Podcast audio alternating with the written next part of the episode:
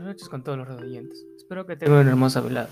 En esta ocasión, mi persona, Marcelo Moscoso Flores, le responderé algunas preguntas sobre el mito y la realidad, como también algunas preguntas sobre la filosofía. ¿Qué relación se establece entre el mito y la realidad? Dicho de otro modo, el mito cuenta cómo gracias a las hazañas de los seres sobrenaturales, una realidad ha venido a la existencia, sea esta la realidad total, el cosmos o solamente un fragmento, una isla, una especie vegetal, un comportamiento humano, una institución. ¿Qué es lo que se quiere expresar mediante el mito? El mito es un relato que se cuenta en una historia sagrada, que intenta expresar el comienzo de lo fabuloso de las cosas, nos relata las hazañas de los seres sobrenaturales, de los cuales la realidad ha sobrevenido, y también nos da una creación de algo, de algo que ha comenzado a ser. ¿Qué era el arge?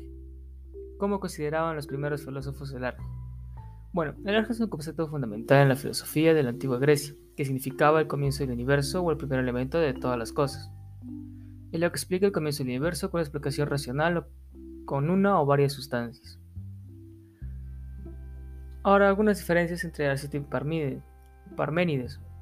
Suele pensarse que Heráclito es exclusivamente filósofo del fluir, de la diversidad y de la oposición, mientras que Parménides defiende a la unidad inmóvil. Sin embargo, hay en ellos una significativa comprensión común de las cosas, aunque en diferentes contextos, y no solamente una analogía accidental de comprensión. ¿Cómo entienden los átomos Leucipo y Demócrito? Bueno, Demócrito, como su maestro Leucipo, creían que la materia estaba formada por partículas indivisibles, llamadas átomos. El modelo atómico de Demócrito fue el primer modelo postulado por el hombre en la historia, que decía que los átomos eran homogéneos, eternos y no se podían dividir, que eran invisibles, incomprensibles y que también tenían características internas diferentes.